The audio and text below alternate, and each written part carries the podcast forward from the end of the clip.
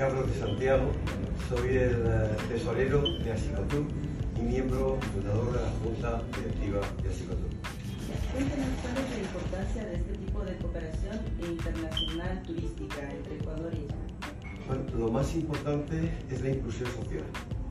La repercusión de un camino como este lo que hace es que se generen riqueza en los pueblos, en los lugares, en el camino, por la población de cada una de esas zonas.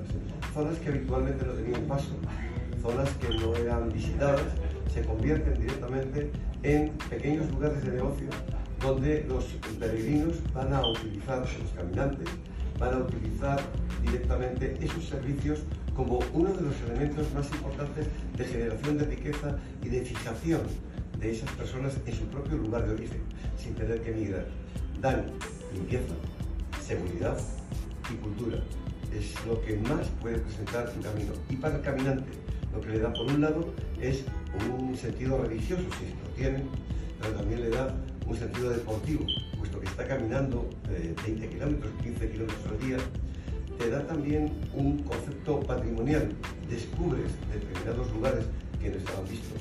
Por lo tanto, une la seguridad con la salud, con la sostenibilidad y si quieren también ustedes con la solidaridad y satisfacción.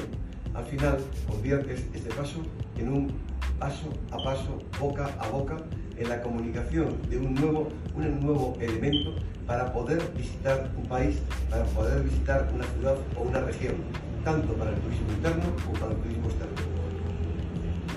Listo.